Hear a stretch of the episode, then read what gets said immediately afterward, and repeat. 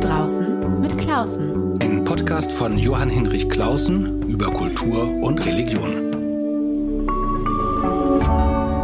RevLab. Herzlich willkommen. Heute ist das Thema das Wenige und das Wesentliche. Also die Askese als die Einübung in etwas weniger wollen, kaufen, haben als der Weg zu sich selbst. So ungefähr. Aber wie finde ich das heraus? Was ich denn wirklich brauche? Und dazu müsste ich ja wissen, was ich wirklich will und überhaupt wer ich bin. Schwierige Fragen, wichtige Frage. Dazu ein Gast mit einem besonderen Buch, Jun von Düffel. Er ist ganz vieles, ein bekannter Dramaturg, Autor, ähm, Lehrer, also Professor für kreatives Schreiben und Schwimmer. Und er hat ein Buch geschrieben, Das Wenige und das Wesentliche, ein Stundenbuch. Und darüber will ich mit ihm sprechen. Herzlich willkommen. Ja, vielen Dank für die Einladung. Ich habe gerade gemerkt, ähm, ich dachte, ich bereite dieses Gespräch vor und bin ganz toll mit einer neuen Idee und merke, ups, eine nette Kollegin hat für die evangelische Zeitschrift Zeitzeichen schon ein sehr schönes Gespräch mit Ihnen geführt. Und ähm, die sehr schöne Literaturkirche äh, St. Jakobi in Hildesheim, von denen habe ich übrigens den Tipp, äh, haben bald eine Lesung. Das machen wir als Werbeblock am Schluss nochmal. Also es ist interessant, Sie haben ein Buch geschrieben, das Wenige und das Wesentliche, ein Askesebuch, ein nicht religiöses Askesebuch, ein Stundenbuch und die Protestanten stürzen sich auf Sie. Ich hoffe, Sie halten das aus. Ja, ich halte das gerne aus, vor allen Dingen, weil ich äh, sagen muss, ich habe das ja nicht gegen äh, Religion geschrieben, sondern eigentlich eher um dem weltlichen Problem, wenn man so möchte, das zu viel zu begegnen und, äh, und das eben in einer nicht ausschließenden Art, dass ich also sage, es ist keine Religion oder keine Form von Glauben die Voraussetzung dafür. Und ich glaube auch, dass die Kraft dieses asketischen Gedankens, der vielen Religionen ja innewohnt, nicht an Religion im engsten Sinne gebunden ist, aber schon an eine Form von einer spirituellen Weltsicht. Also ich glaube schon, dass man ähm, diese Vielzahl an Anfragen, die so schön von Ihnen beschrieben wurde, damit zu tun hat, dass es grundsätzlich dafür eine Offenheit gibt, gerade bei Leuten äh, wie in der evangelischen Kirche. Das erlebe ich schon sehr stark. Gehen wir doch mal kurz auf den Anlass und den Ort. Ähm, das Thema liegt ja ein bisschen in der Luft, aber äh, um sich dann tatsächlich hinzusetzen und was zu schreiben, muss man ja irgendwie einen Impuls und einen Anstoß haben. Das schimmert in dem Buch durch, warum sie diese besondere literarische Meditation, Selbstbesinnung geschrieben hat. Aber müssen Sie das noch mal ein bisschen skizzieren für diejenigen, die noch nicht reingeguckt haben ins Buch? Naja, es gibt, äh, glaube ich, viele Arten von zu viel im Leben. Das eine, das woran man vielleicht zuerst denkt, ist die Wohlstandsgesellschaft, das zu viel an Konsum. Äh, es gibt aber auch ein finde ich, zu viel an Nachrichten, ein zu viel an medialem Konsum, was sozusagen eine andere Stufe von äh, auch Zerstreuung, Überforderung ist. Und wenn man so guckt, was waren so die Themen der letzten Jahre in der philosophischen, lebensnahen philosophischen äh, Literatur, dann äh, war es die Erschöpfung, äh, die Müdigkeitsgesellschaft und so weiter. Und das sind ja alles Zeichen davon, dass vielen Menschen äh, die Lebensweise, die uns natürlich auch so geprägt hat und aus der, in der wir wie funktionierenderweise feststecken, ähm, dass diese Lebensweise einfach äh, für sich, für viele Menschen nicht mehr richtig anfühlt. Aus ökologischen Gründen, aus sozialen Gründen, aus Gerechtigkeitsgründen, aus religiösen Gründen. Und ich finde, Askese ist ein Prinzip, wie man dem zu viel begegnen kann. Für diejenigen also, die der Befund des zu viel auf dieser oder jener Ebene gilt, für die ist das gedacht. Das Lustige ist, dass ich mich zufälligerweise perfekt auf Ihr Buch und äh, dieses Gespräch vorbereitet habe, weil ich äh, in der Woche, bevor ich es gelesen habe, habe ich gesagt, es reicht, ich muss drei Apps löschen. Und äh, das waren jetzt gar keine schlimmen Apps. Das war einmal Duolingo, da habe ich Spanisch aufgepoliert, dann habe ich äh, Guardian und New York Times. Also wirklich könnte man mit angeben. Aber ich habe gesagt, das ist zu viel. Und ich habe die gelöscht an einem Tag einfach um mehr Zeit zu haben, weniger das zu konsumieren, weniger am Handy rumzudaddeln und mehr Bücher zu lesen. Ich habe an dem Punkt mal was richtig gemacht. Ja, und ich glaube, das äh, ist auch der einzige Weg, wie man das für sich herausfinden kann. Also ähm, es ist ja eben kein Plädoyer für eine Art Minimalismus als Lifestyle, äh, sondern es ist ja äh, der Appell, sich auf das eigene richtige Maß zu besinnen. Und ich bin schon sicher, dass es da individuell auch ganz große Unterschiede gibt. Was für den einen ganz wichtig ist, muss für den anderen nicht wichtig sein und umgekehrt. Und insofern ist es tatsächlich ja nicht nur eine Art äh, Regelbefolgung oder äh, Ratgeberei, die man übernehmen muss, sondern es ist vielmehr tatsächlich eine Art Erkenntnisauftrag, und die Belohnung dafür, die kann einem auch kein Handy oder äh, kein ähm, digitales äh, Feedbackgerät geben, sondern es ist tatsächlich nur die Tatsache, dass man merkt, ich habe es jetzt richtig gemacht, ich fühle mich dabei besser, es geht mir gut dabei. Wir haben natürlich einen kleinen Selbstwiderspruch, weil wir hier gerade einen Podcast aufnehmen und den werden wir durch die sozialen Netzwerke jagen und äh, Menschen werden es dann äh, übers Internet hören. Aber nichtsdestotrotz, ähm, das fand ich eine der besonders starken Passagen ihres Buches, wo sie, äh, die mich besonders angesprochen hat, ähm, wo sie jetzt nicht allgemein gegen Konsum gesprochen haben, sondern, sondern diese fatale Religion des Digitalen. Da ist ja eine kleine Religionskritik, die sie probieren, ähm, weil sie den Eindruck haben, dass hier eine, oder ich ja auch, oder viele, äh, eine besonders gefährliche Kraft zur Selbstentfremdung heute äh, ist. Ähm, haben Sie das selber auch als Religionskritik formuliert oder ähm, ist es eher eigene Erfahrung, an denen die Sie hier bearbeiten? Es ist eigene Erfahrung, aber es ist natürlich auch eigene Erfahrung mit äh, vielen Menschen, die mich umgeben und äh, gerade die äh, Kritik an der, ich sage jetzt mal, digitalen Religion die sich ja dann auch so in Konzepten wie Transhumanity formuliert, was dann so große Vorstellungen davon sind, wie sich unser Gehirn gewissermaßen als digitale KI äh, fortsetzt und unsere Identität gewissermaßen an den ans Virtuelle übergeben wird. Das sind natürlich vielleicht extreme Ausprägungen, aber trotzdem gibt es ja äh, in dem ganz alltäglichen Digitalen ähm, eine Menge von versteckt ideologischen Aspekten. Ähm, allein schon der Druck, äh, mit dem man gewissermaßen dazugehören muss, äh, auf die Art und Weise, wie man äh, mehr oder weniger sich gezwungen fühlt zu partizipieren, allein darin steckt äh, mehr Dogma äh, als man denken sollte. Und äh, es ist wie mit allem, also weil Sie es angesprochen haben, natürlich ähm, äh, liegen da ähm, Vorteile, Nachteile oder um es ein bisschen religiös zu formulieren, Fluch und Segen sehr nah beieinander. Sonst würde das überhaupt nicht funktionieren. Ähm nun setzen Sie aber was anderes dagegen und das kam mir auch entgegen. Ich gerade wieder von Apps äh, befreit, mich einem Buch zuwenden. Sie haben ein Stundenbuch geschrieben, natürlich nicht so ganz richtig, äh, also kein Buch mit den gebeten für die jeweiligen Tagzeiten und Tagesstunden, äh, sozusagen des monastischen Tagesablaufs. Ähm, ich habe mich gefreut, weil diese Form jetzt zwar nicht von vielen gemacht wird, aber eine Parallele habe ich doch gesehen. Ähm, vor kurzem habe ich ein Podcastgespräch mit Helga Schubert, der Schriftstellerin, geführt, die eben vor kurzem auch ein Stundenbuch der Liebe geschrieben hat. Daran hat sie aber jetzt ganz anders als sie vor allen Dingen ähm, Geschichten erzählt, wie sie ihren Mann pflegt, ihre Beziehung, deren ganze Geschichte und so weiter. Und eben hat äh, mit dieser Form Stundenbuch gespielt, um sich zu fokussieren auf den Moment jetzt Jetzt bin ich da, jetzt lebt mein Mann, jetzt pflege ich ihn und so. Wie sind Sie denn auf diese Form des Stundenbuchs gekommen? Denn ähm, so naheliegend ist das nicht.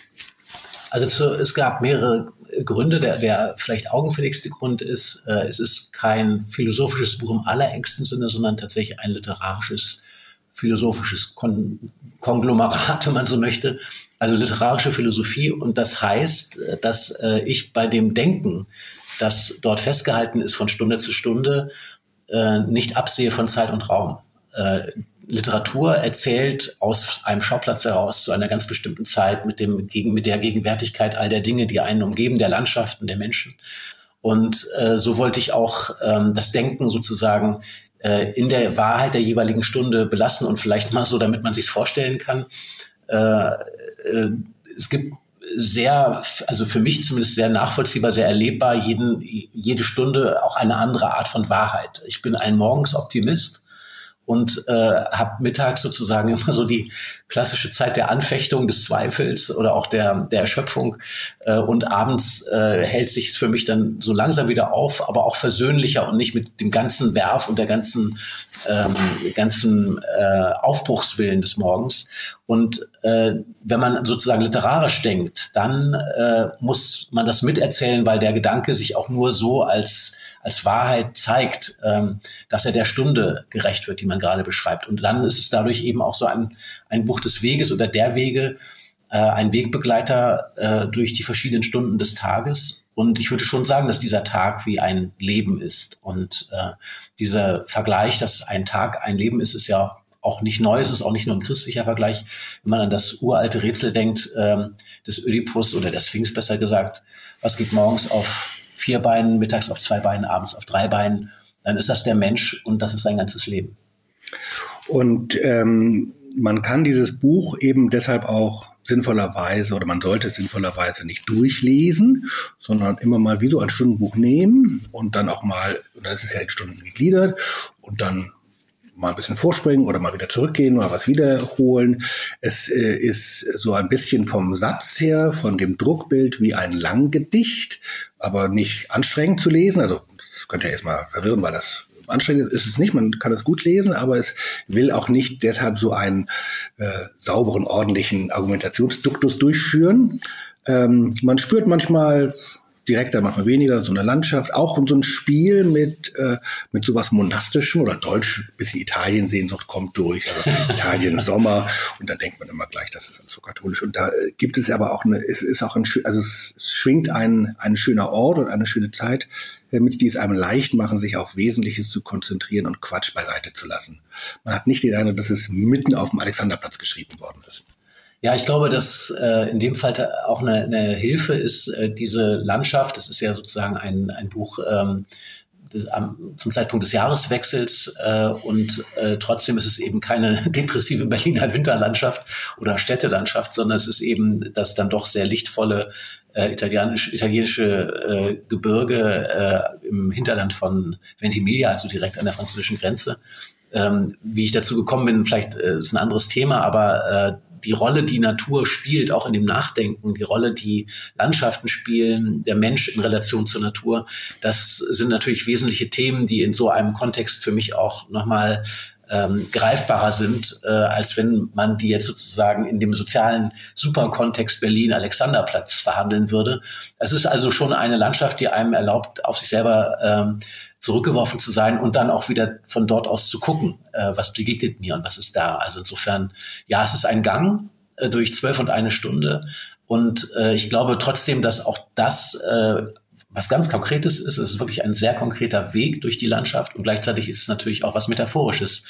Ähm, weil ein Weg, ein, ein Lebensweg eben auch im Gehen entsteht und äh, diese Schritte, die man macht, äh, die harren auch immer ihrer Überprüfung und äh, insofern ist es natürlich auch ein Bild eines, eines Lebens.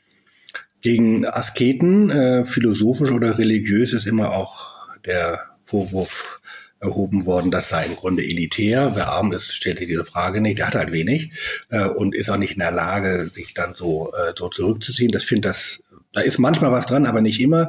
Äh, so wie Sie es beschreiben, äh, weise ja darauf hin, dass es grundsätzlich notwendig ist, um zur Besinnung zu kommen, dass man auf Abstand geht. Wie sonst sollte man äh, zu sich selber kommen, wenn man nicht zu den Dingen, zu dem, was man tut, äh, worin man eingebunden ist, was einen hält, auf Abstand geht. Nun aber doch zur Leitfrage dieses Buches, so wie ich sie verstanden habe, wie finde ich eigentlich heraus, was ich wirklich brauche? Wirklich oder eigentlich oder wahrhaftig? Oder ähm, warum ist das eigentlich heute die entscheidende Frage? Vielleicht ist das nochmal eine Frage vorher, bevor wir dann auf die Beantwortung der Frage zielen, die man in dem Buch aber so schnell auch nicht findet. Ja, also, also vielleicht äh, ich mache jetzt noch mal so ein paar Schritte zurück. Mhm. Also vielleicht einen Schritt noch ganz zurück zu dem Thema der Form. Das hatten Sie auch angesprochen. Ähm, auf den Zeilen steht manchmal so wenig, weil ich versucht habe, auf jeder Zeile und jeder Zeile auch nur das zu sagen, was wirklich wesentlich ist. Also man müsste sich sozusagen ein Essay vorstellen, in dem ganz, ganz viel an argumentativen Formulierungen gestrichen ist, sodass wirklich äh, von dem Text nur das wen, äh, wenige und wesentliche übrig bleibt und jede Zeile aber auch den Anspruch für sich erhebt, dass auf dieser Zeile etwas wenige Wesentliches steht. Also dass diese wenigen Worte aber ein Gewicht haben. Die reichen aus. Und da bin ich schon hm? bei einer Antwort, also einer Teilantwort auf, äh, auf Ihre Frage. Wenn man einen Text über sich schreibt, wenn man einfach sagt, okay, ich stelle mir die Frage, die das Buch auch stellt, in welcher Geschichte bin ich eigentlich gerade? An welchem Punkt meiner mhm. Geschichte bin ich eigentlich gerade? Wo komme ich her? Wo stehe ich? Wo gehe ich hin?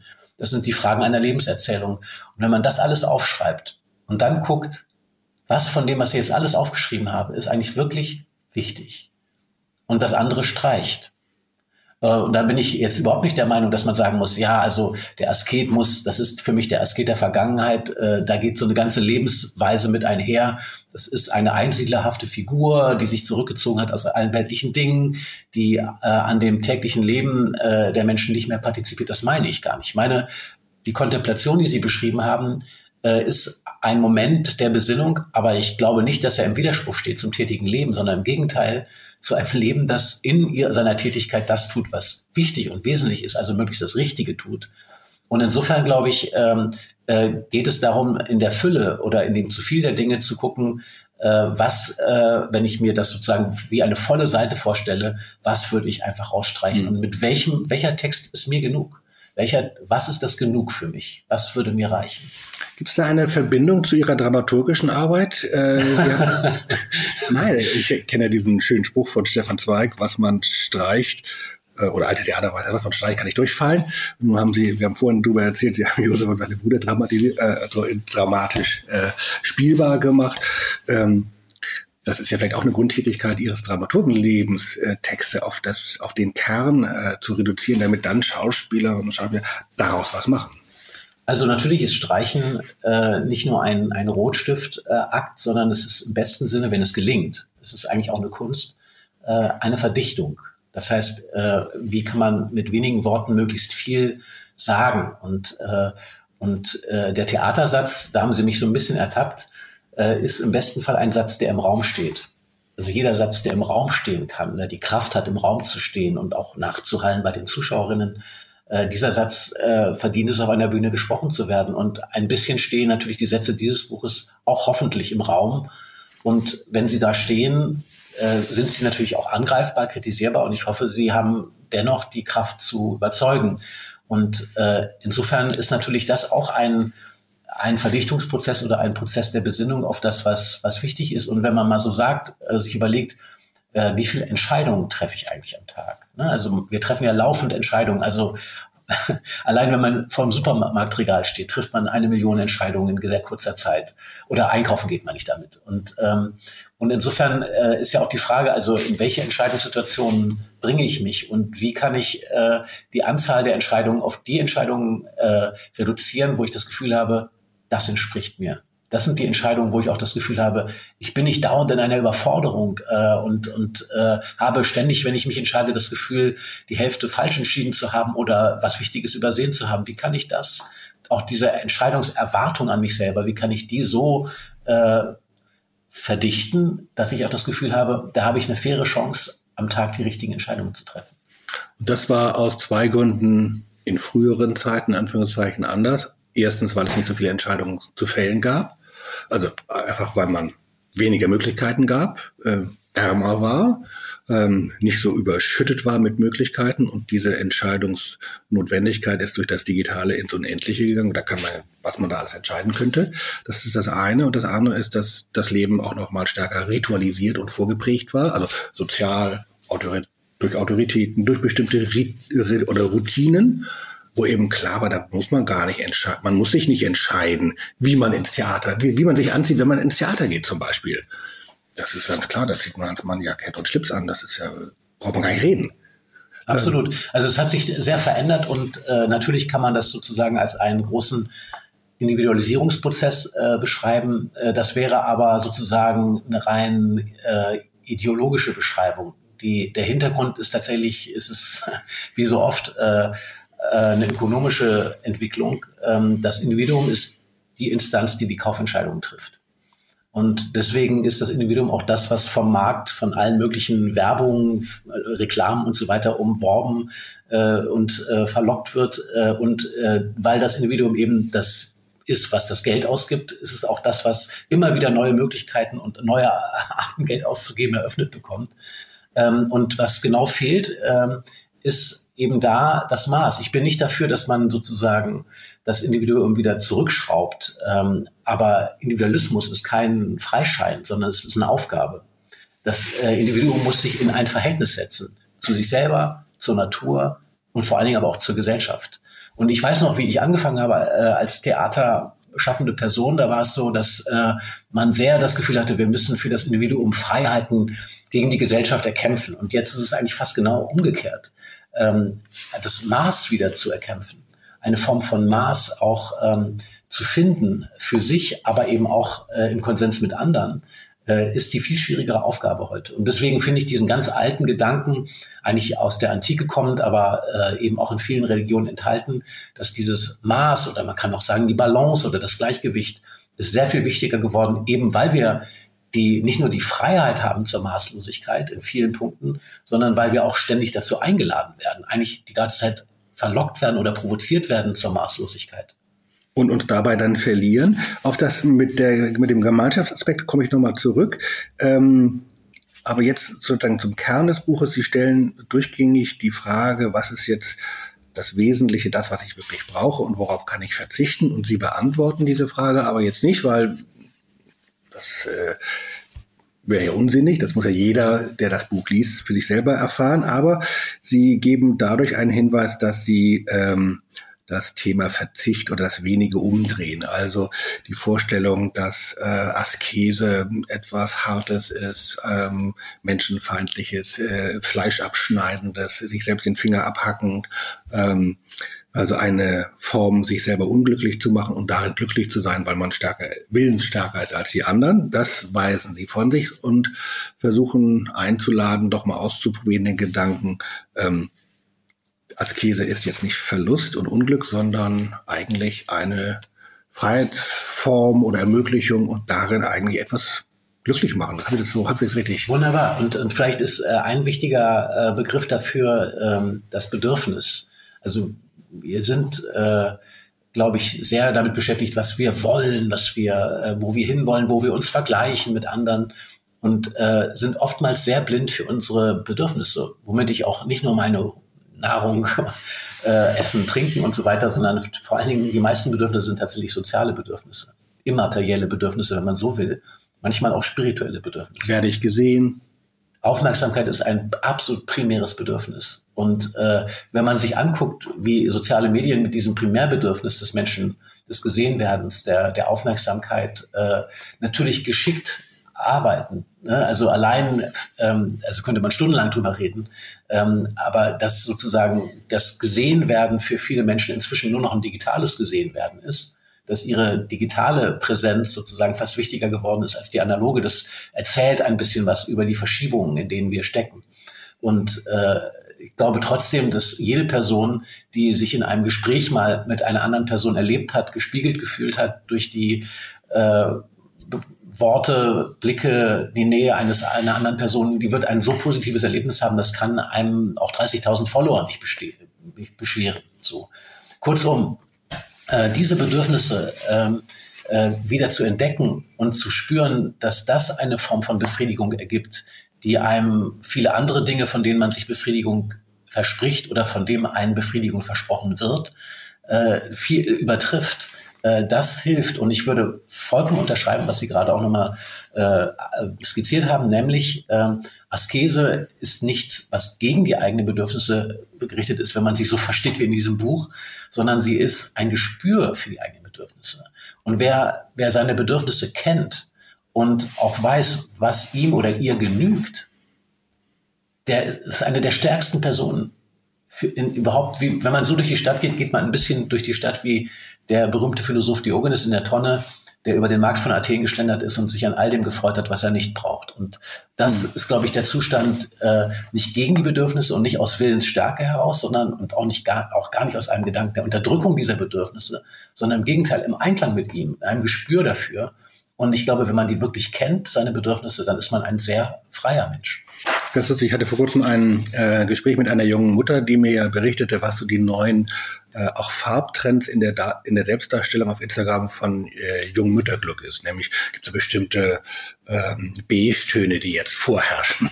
Machte sich ein bisschen lustig, aber sie konnte es auch gut beschreiben. Also ähm, junge Mütter, äh, die sich äh, und ihr Kinderglück ähm, sozusagen in bestimmten Wohlfühlfarben äh, präsentieren. Und das konnte sie auch ein bisschen differenzierter beschreiben, als ich das jetzt kann. Also solche bestimmten Beige-Töne und, dann, und so. Und jeder, der mal Kinder großgezogen hat, weiß, das ist aber auch eine ganz anstrengende Zeit. Und also für so einen Quatsch hat man eigentlich gar keine Zeit. Ähm, Mag ja sein, dass man mal ein schönes Foto hat, das man gerne teilt. Das ist ja was Schönes, teilt man eine Lebensfreude. Aber äh, wenn man dann sich dabei solchen Trends ähm, unterordnet und davon lebt, dass die anderen das dann auch irgendwie wertschätzen, teilen, liken und sonst was, äh, ist man in einer Weise ja weg von der eigentlichen Situation, nämlich dass man da ein Kind hat und manchmal äh, macht es überhaupt keinen Spaß, weil es wahnsinnig schreit und man die ganze Nacht nicht geschlafen hat und zieht ihm an, was eben noch da ist und trocken ist. Ähm, ist ein schönes Beispiel dafür, wie fokussiere ich mich auf das, was eigentlich ist, nämlich eine schöne gelingende Beziehung. Absolut. Aber auch für Väter gilt das jetzt, aber du hattest mir eine junge Mutter erzählt. Ähm, und diesen ganz anderen Kram, der so viel Aufmerksamkeit, Zeit ähm, kostet und auch Druck auslöst, muss ich das eigentlich mitmachen? Ja, und das ist natürlich eine Art äh, Bestätigungsspirale, äh, in die man dann gerät. Also man meint, diese Bestätigung zu brauchen. Und, ähm, und ich glaube, dass das natürlich eine Falle ist, die ähm, auch weitlich ausgenutzt wird von all jenen, die dann natürlich einem auch nicht nur diese B-Stöhne, sondern die entsprechenden Produkte dafür verkaufen wollen und dafür sorgen, dass man sozusagen neben dem Stress äh, ein, ein Kind äh, großzuziehen und dabei eine gelingende Beziehung zu ähm, begründen, äh, auch noch den Stress hat, dass alles auch noch gut aussieht. Ähm, äh, und dem den äh, Erwartungen sozusagen gewisser Medien äh, Konsumenten entspricht. Also das ist, glaube ich, dann wirklich ein extra Stress. Und interessanterweise würde ich sagen, ähm, also die, die maximale äh, Erfindung, äh, und das kommt jetzt nicht von mir, das kommt tatsächlich von McKinsey. Ich habe mal ein Buch über Unternehmensberater geschrieben. Und, ähm, und äh, ein Satz hat mich dabei sehr aufhorchen lassen. Äh, einer der wirklich leitenden äh, äh Manager von McKinsey hat zu mir gesagt, die besten Arbeitnehmer sind die, die ehrgeizig sind und unsicher. Und da dachte ich, er meint selbstsicher. Und da meinte er, nein, nein, unsicher. Die Leute, die Bestätigung brauchen, die kann man total ausbeuten. Weil die werden alles tun, um irgendwann ein großes Lob zu kriegen. Äh, und, äh, und genauso ist es aber umgekehrt auch mit der Vermarktung. Der beste Kunde ist ja nicht der Narziss, der mit sich in totaler Selbstliebe eins ist und sich selbst genug ist. Im Gegenteil, ein Mensch, der sich selbst genug ist, ist ja ein Konsumfeind, weil der braucht ja nichts. Äh, aber die Menschen, die ständig Bestätigung brauchen, die brauchen dann dieses Accessoire und jenes äh, äh, Must-Have, um sich auch vor der Community entsprechend zu produzieren. Und da entstehen die Abhängigkeiten. Und ich glaube, jede Person, ich bin auch auf tausende Weisen abhängig von meinem sozialen Umfeld, von anderen Menschen, von auch Bestätigung. Äh, und gleichzeitig aber versuche ich meine Abhängigkeiten nach bestem Wissen und Gewissen zu sortieren und zu sagen, brauche ich denn diese Bestätigung? Ist mir das jetzt wirklich wichtig, dass diese Person XY oder das Medium Z irgendwie zu mir sagt, das habe ich jetzt aber gut gemacht? Natürlich bin ich eine unsichere Person und jeder Mensch äh, ist auf seine Art und Weise unsicher und trotzdem, glaube ich, äh, darf man sich von dieser Unsicherheit, die man in sich trägt, nicht zum Sklaven anderer machen. Also der McKinsey-Mann hat keine Ahnung von äh, Mitarbeitendenführung. Leute, die äh, nicht genug kriegen an Aufmerksamkeit, die kann man auch nicht gebrauchen, sondern man braucht schon Leute, die selbstständig äh, in Ruhe Dinge fertig machen, wenn man an einem längerfristigen Beschäftigungsverhältnis interessiert. Das war es vielleicht nicht. Was, vielleicht was war das gar nicht. Oder vielleicht war das auf einen, auf einen Schnellverbrauch äh, ausgerichtet.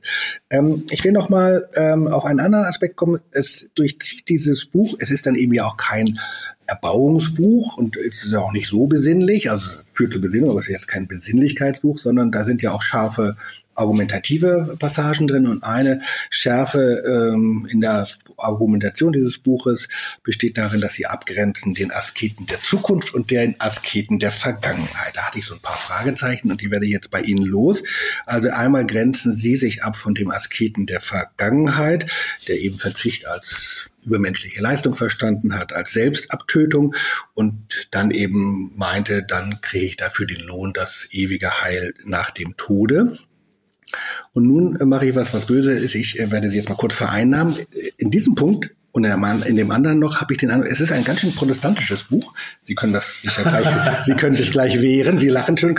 Nein, weil natürlich der Protestantismus ähm, begründet ist auf einer radikalen Kritik an am Asketen der Vergangenheit mit der These, Askese sei unchristlich, ist eigentlich etwas, was aus einer fremden, also fremden Tradition herstammt. Ähm, und Luther hat das noch mal ein bisschen subtiler gefasst und hat gesagt, der Asket der seinen Verzicht für sich als Glück versteht, der ist eigentlich schlimmer als der blödeste Konsument, der Prasser, Säufer, Fresser. der macht sein Ding und äh, schämt sich nicht. Der Asket aber ähm, benutzt selbst sozusagen das Heil, Gott, darf, um dann ein besseres Glück zu bekommen. Also er ist noch viel tiefer in dieser Glücksspirale drin, in seiner eigenen Willenshaftigkeit, dass er nämlich alle seine Bedürfnisse vorbildlich äh, reduziert und dann ein Stundenbuch liest und schreibt äh, und auf alles verzichtet. Aber tief in ihm äh, ist sozusagen das ähm, unausrottbare Ich viel stärker ähm, an der Arbeit und viel massiver noch und und vereinnahmt, konsumiert im Grunde Gott, selbst den höchsten und absoluten. Ja, also äh, da ist auf jeden Fall ähm, viel dran und ich beschreibe es mal so, damit dieses, äh, dieses Begriffspaar der Asket der Vergangenheit, von dem ich eben diesen äh, positiveren Begriff des Asketen der Zukunft äh, versuche abzugrenzen um das auch nochmal ganz persönlich deutlich zu machen. Also ich hatte selber ähm, als Philosophiestudent, ich habe nicht Religionswissenschaften oder, oder Theologie studiert, wie Faust sagen würde, sondern ich habe Philosophie studiert, aber diese äh, Art der, der Selbstkasteiung, der äh, Mortifikation, der äh, reinen geistigen Existenz, all das waren Dinge, die mich durch mein Studium begleitet haben. Äh, und also dieser Heroismus und das sich überwinden und diese extreme Disziplin und Willensstärke, das waren schon Dinge, äh, zu denen war ich sehr verführt. Mhm. Ähm, und ich habe sie auch gelebt. Äh, und äh, habe. Ist auch so ein jungen Männerding, nicht? Ja, ich, ich habe mich da durchaus auch gequält und äh, das, was Sie jetzt sozusagen mit Luthers Worten kritisch beschreiben, diese merkwürdige Art von Heroismus und Erhabenheit, die durch den Verzicht kommt, wo man dann so ähm, so ein bisschen durch die Mensa geht und denkt, ich habe es nicht nötig. Oder so diese Form von Überhebung, die da auch drin steckt, ähm, hätte mich eigentlich schon ähm, stutzig machen müssen, hat sie damals nicht. Sie hat mich damals nur auf eine Art unglücklich gemacht. Äh, aber also insofern ist diese Figur des Asketen der Vergangenheit durchaus eine Figur, die ich durchlebt habe und die ich versucht habe, auch in dem Buch von mir nochmal äh, abzustreifen und auch äh, ins, in den Fundus zu schieben, wenn ich das so sagen darf, um zu gucken, wo, wo gehe ich jetzt eigentlich eher hin und was ist meine Art ähm,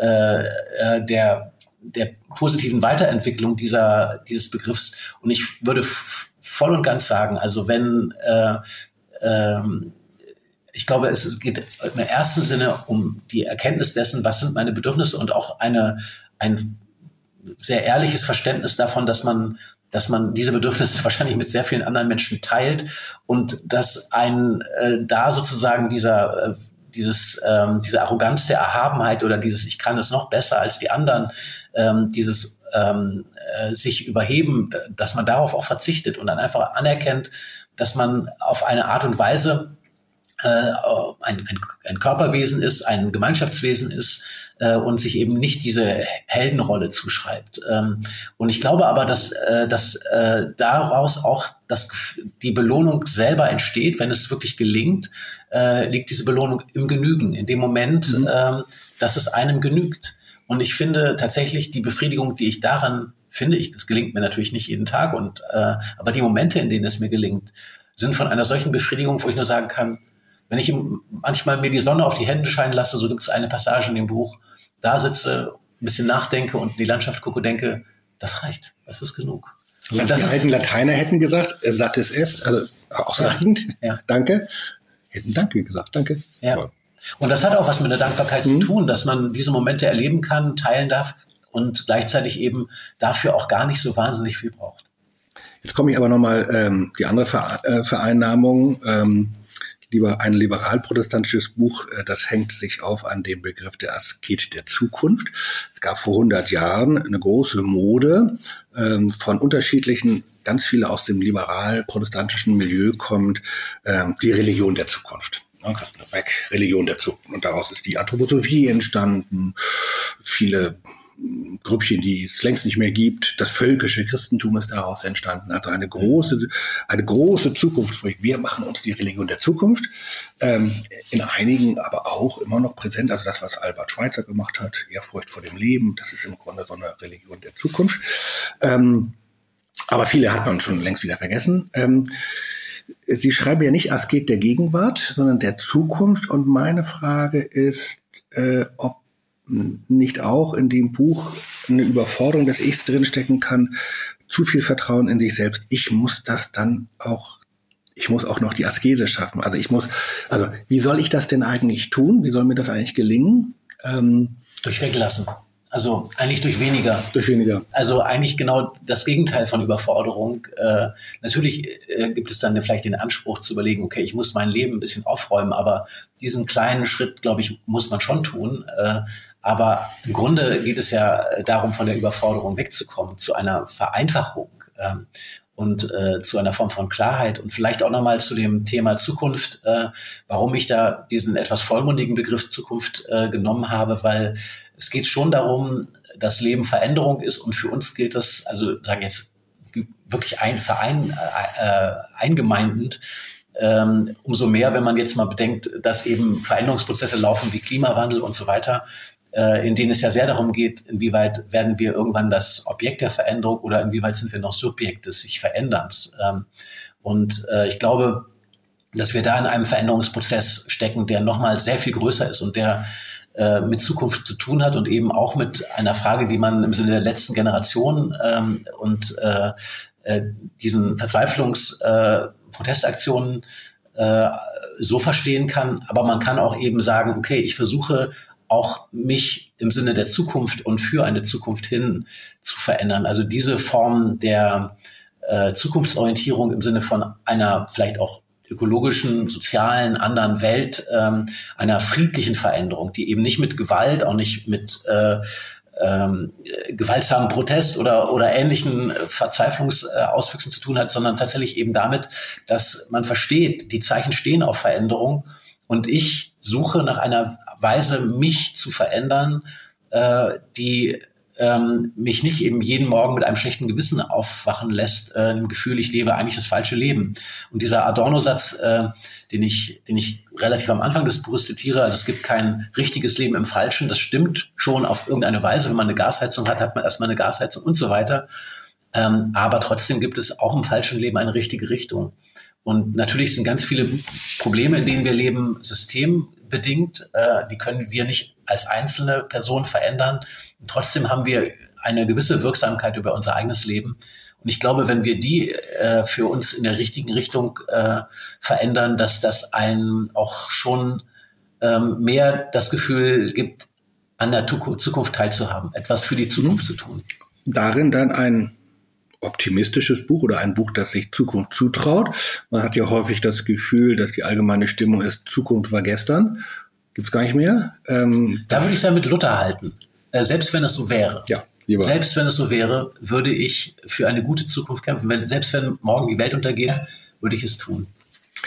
Ähm, eine Sache ist mir noch aufgefallen, das hatten Sie vorhin schon angesprochen, aber ich will es nochmal aufgreifen, weil mir aufgefallen ist, dass äh, in diesem Buch, das eine Selbstbesinnung ist, ähm, zwei andere Personalpronomen relativ selten vorkommen, nämlich du und wir. Also einmal gibt es so eine Passage, da ist wir sozusagen vereinnahmt, wir Menschen, die wir was falsch machen, ähm, also als Problembeschreibung. Ähm, und da hänge ich noch so ein bisschen dran, weil äh, du und wir ja sozusagen für den Asketen der Vergangenheit oder für den für den christlich sich auf das Wesentliche besinnen wesentlich ist. Also jenseits von welches metaphysische Konzept hat man so, äh, dass das Leben ausgeht und angelegt ist auf ein überweltliches Du, auf ein Du und dass ich nicht alleine bin, sondern dass wir gemeinsam sind und dass ich am besten zu mir selber komme, wenn ich mich auch sozusagen mich mit anderen verbinde, nicht aufgebe, aber doch verbinde und dass ich das am besten rausfinde, was ich wirklich brauche, indem ich teile. Das sind so Aspekte, die jetzt nicht im Vordergrund Ihres Buches stehen, ähm, weil Sie ja noch nicht auch kein asoziales Buch geschrieben haben. Äh, will ich doch nochmal fragen, wo käme denn das Du und Wir dann hier eigentlich vor in Ihren Gedanken, in der Anwendung dessen, was dann der Einzelne für sich herausgefunden hat?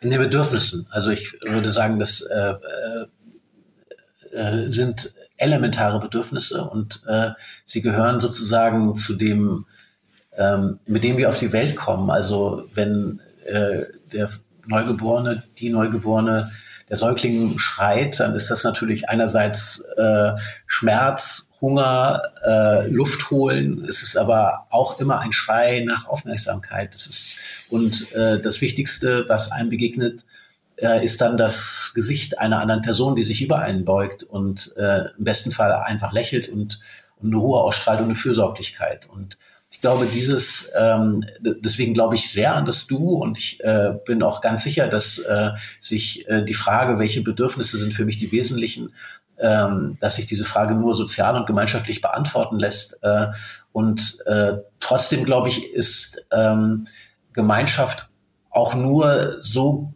gut wie die Einzelnen, die sich selber, also ich, ich würde es mal so sagen, man muss allein sein können, um mit anderen sein zu können und umgekehrt.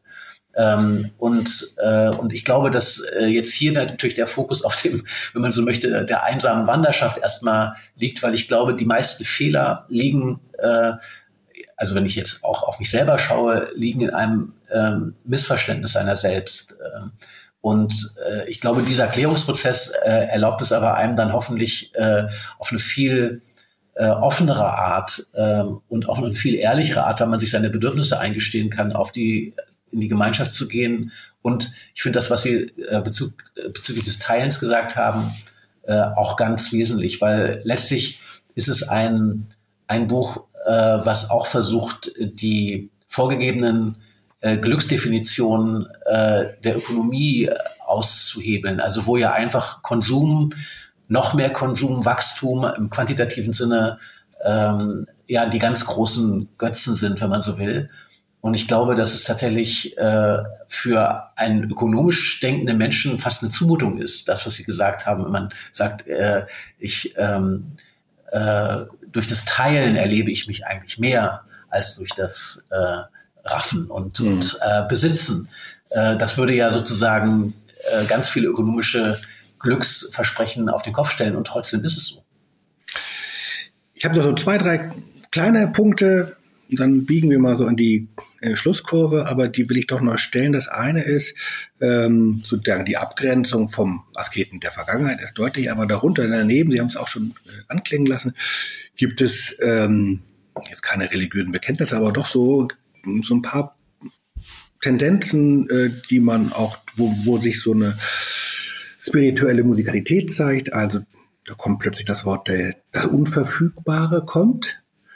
Da dachte ich, unterschreiben, ja, das Unverfügbare kommt. Ja, was ist das eigentlich? Und dann, aber noch ähm, vielleicht viel einfacher und elementarer, dass sie äh, an einem Kapitel die Frage durchspielen, ich wache morgens auf und frage mich, bin ich froh, am Leben zu sein? bin ich froh. Das fand ich sehr schön. Bin ich froh, einem Leben zu sein.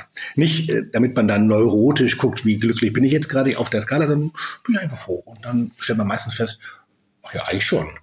Und dann kommt man zu der Dankbarkeit als einer Quelle von allem, ich würde sagen auch des Glaubens oder einer der Hauptgeschichten. Also das waren so zwei kleine Beobachtungen, wo ich dachte, na, da ist doch so eine spirituelle Neugier oder Musikalität. Ja, ich finde, das Unverfügbare ist natürlich äh, auch äh, mit unter ein sehr stark religiöser Begriff und gleichzeitig finde ich, ist es ein ganz wichtiger Gegenbegriff zu Tendenzen unserer Zeit, die ja die Verfügbarkeit von allem als äh, große, äh, ja, wie soll man sagen, fast Utopie ausgegeben hat. Und ich glaube, es ist einfach, erstmal ist es eine Lüge, sowieso. Ähm, ich meine, äh, allein durch die Endlichkeit wissen wir, dass es äh, keine unendliche Verfügbarkeit von allem gibt. Und gleichzeitig ist es für das Individuum etwas, was äh, fast eine Unerträglichkeit darstellt. Und äh, deswegen ist es für mich ein ganz wertvoller Gegenbegriff auch gegen äh, die Ideologie der Verfügbarkeit von allem. Äh, und ja, ähm, also weil es ja sehr viel um Sinnfragen geht, ähm, ist, glaube ich, äh, gibt es so zwei Antworten darauf. Die Grundsatzantwort auf die Frage des Sinns ist wirklich, bin ich froh, am Leben zu sein? Wenn man das bejahen kann, morgens beim Aufwachen, das ist eine gute Antwort. Und ich glaube, da, das maximale Richtungserlebnis, äh, wo, wo deutlich wird, dass Richtung auch Sinn ist, ist, ähm, wenn man die Richtung kennt. Wenn man weiß, ich bin auf dem Weg, auf dem richtigen Weg. Und für diejenigen, die sich das vielleicht nicht äh, äh, so ganz allgemein vorstellen können oder das direkt in was übersetzen können, äh, ich kann es von Lesereisen erzählen. Ich weiß nie, wenn ich losfahre, bin ich auf dem richtigen Weg. Aber ich weiß immer, auf dem Nachhauseweg fühlt sich das richtig an. Ähm, und allein, dass eines der größten Werke der Weltliteratur, die Odyssee, von einer zehnjährigen Heimfahrt handelt. Also das zeigt, welche, welcher Sinn äh, in diesem Nachhausekommen, diesem tiefen Bedürfnis nach Hause kommen, zu kommen steckt. Und insofern kann man sich, glaube ich, schon vorstellen, ein Weg, ein Nachhauseweg hat im besten Fall einen Sinn, weil man die richtige Richtung weiß. Und wenn man dann zu Hause ankommt und froh ist, am Leben zu sein, weiß man auch, man hat ein gutes Zuhause. Ähm, passt das auch zu, äh, das wollte ich Sie nämlich fragen, ähm, weil ich weiß oder gelesen habe, dass Sie ein großartiger, großer, leidenschaftlicher Schwimmer sind. Und ähm, zur Askese gehört das Üben, also nicht nur so der Verzicht, sondern auch das Einüben regelmäßig. Das wird zum, ähm, ist dieses, die Richtung Wissen und nach Hause kommen dann auch etwas, was Sie mit dem Schwimmen verbinden? Also das Schwimmen ist tatsächlich für mich äh, äh, ein, ein gigantisches Thema und ich versuche es mal sozusagen der Sache zuliebe kurz zu machen. Ähm, es ist natürlich schon eine Welt, äh, in die eine Gegenwelt, die Welt des Wassers ist eine wandelbare, unwägbare, eine Welt, äh, von der man, wenn man jetzt in offenen Gewässern schwimmt, auch nicht immer weiß, ähm, komme ich wieder zurück, schaffe ich das oder was lauert unter der Oberfläche und so weiter. Es ist eine Welt, in der es durchaus auch Ängste gibt. Also ich kann mhm. jeden Menschen verstehen, der wasserscheu ist, der sich äh, vielleicht auch vor dem Wasser ängstigt. Ähm, und, und gleichzeitig kann ich nur sagen, aus meinen Schwimmerfahrungen, ich bin immer vom Wasser auch wieder belohnt worden. Ähm, und äh, vielleicht äh, die, diese ähm, äh, Erkenntnis, also das, das Wasser ist ähm, in vielen Religionen ja ein, ein auch hochgradig spirituelles Element und der, das Schwimmen ist eben auch insofern ritualisiert, weil es sehr viel auf Wiederholungen basiert. Also die Bewegung beim Kraulschwimmen, ich bin Kraulschwimmer, ist eigentlich immer die gleiche und man macht sie sozusagen ständig, ständig, ständig unentwegt. Man erlebt seinen eigenen Atem im Wasser und äh, ist sozusagen fast in einer Art ritualisierten äh, Form der Meditation, nur in der Bewegung. Ähm, das Beste aber, was mir dabei zuteil wird, und das kann für viele Menschen in ganz anderen Kontexten was völlig anderes sein, ist, es ist eine Art der Konzentration. Und wenn man unsere Zeit beschreiben äh, will, dann ist es eine der maximalen Zerstreuung. Die Unterhaltungsindustrie hat alles daran gesetzt, uns zu wahnsinnig zerstreuten Menschen zu machen. Und man merkt ja auch bei Schülerinnen und Schülern, ich merke es auch teilweise an mir selber, Aufmerksamkeitsspannen werden immer kürzer.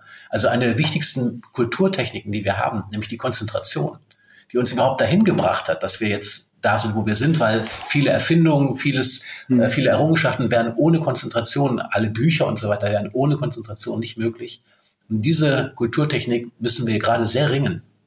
Und das Schwimmen ist für mich immer auch eine Art, mich zu konzentrieren. Konzentration und Wiederholung. Ja. Immer wieder dasselbe machen, immer dieselbe, wieder dieselbe Bewegung.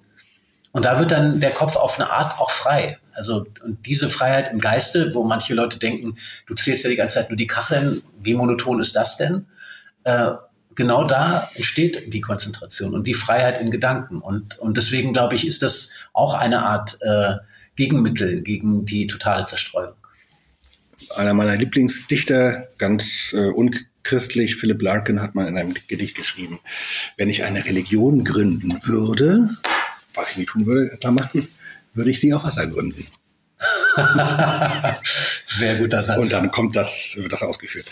Ähm, zum Schluss hat sich durch das Schreiben dieses Buches für Sie selber etwas verändert? Also manchmal schreibt man ein Buch, dann will man etwas loswerden, was man immer schon im Kopf hatte und dann ist es fertig und dann ist man froh. Oder manchmal arbeitet man an einem Buch und dadurch kommt man erst in das Thema und dann am Ende hat man doch noch mal was anders gesehen oder erlebt oder also es hat sich für selber was verändert. Ja, also für mich hat sich sehr viel verändert. Äh, ähm, für mich ist es ein Buch, das tatsächlich immer weitergeht. Äh, also äh, ich hatte zwar das Gefühl, dass ich diesen Weg, der dann auch als Weg durch diese verschiedenen Stunden eines Tages beschrieben ist, den bin ich gegangen und ich habe versucht, ihn natürlich dann auch für Leserinnen und Leser in der Form der Schrift und der Form der Verdichtung so ähm, wahr wie möglich zu Papier zu bringen.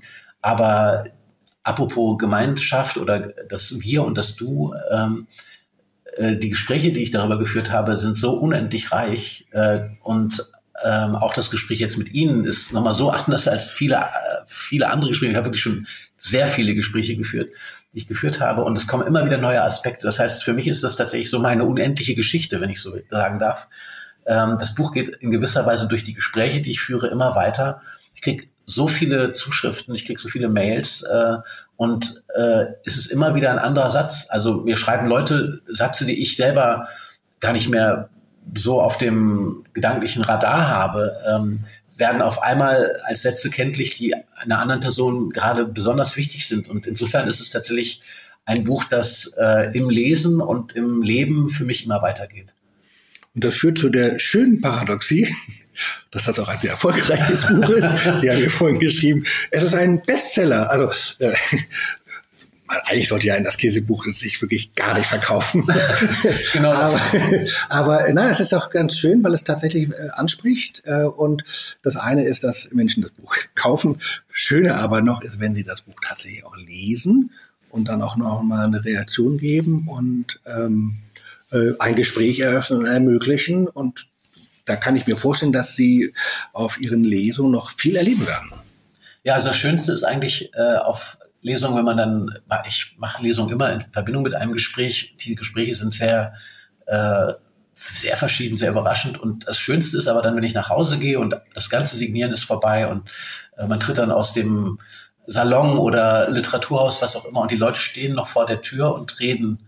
Und zwar über die Gedanken, mhm. die sie mitgenommen haben oder die, die Gedanken, die sie beschäftigen. Und muss gar nicht immer nur Zustimmung sein. Es kann auch eine kritische Frage oder auch eine, eine Form von äh, Irritation oder so sein, aber dass das Gespräch weitergeht. Äh, und insofern würde ich auch sagen, also deswegen ist es mir so wichtig, ich äh, fühle mich manchmal da so ein bisschen in so einer quasi missionarischen Rolle, weil, aber das, es geht mir tatsächlich da um den Gedanken und, und das ist ja jetzt auch kein Gedanke, den nur ich habe oder der jetzt irgendwie auf, auf, mit meiner Person im, im engsten Sinne verbunden ist. Aber ich glaube, es ist wirklich ein Gedanke, der äh, gerade für in dieser Zeit äh, an der richtig, am richtigen Platz ist. Und deswegen freue ich mich natürlich über diese große Resonanz, weil sie eben auch letztlich mit meiner Person nur bedingt zu tun hat. Und man soll sich nicht schämen, wenn man mal im Leben auch die Rolle des Predigers einnimmt. Das kann die Welt auch gebrauchen. Äh, vielen herzlichen Dank ich, äh, für dieses tolle Gespräch. Ich, äh, ein bisschen Werbung mache ich aber doch, nämlich einerseits für die äh, von mir heiß und innig geliebte Literaturkirche Jakobi in Hildesheim, 27. Juni. Das ist auch ein ganz besonderer, toller Ort und ein tolles Publikum. Also da können Sie sich schon mal freuen. Und wer nicht in der Nähe von Hildesheim weiterer Umkreis lebt, dem empfehle ich einfach das Buch. Jon von Düffel, das Wenige und das Wesentliche. Entschuldigung. Vielen Dank. Jetzt müssen Sie zum Theater ein. Ich danke, dass Sie sich die Zeit genommen haben. Ja, sehr gerne.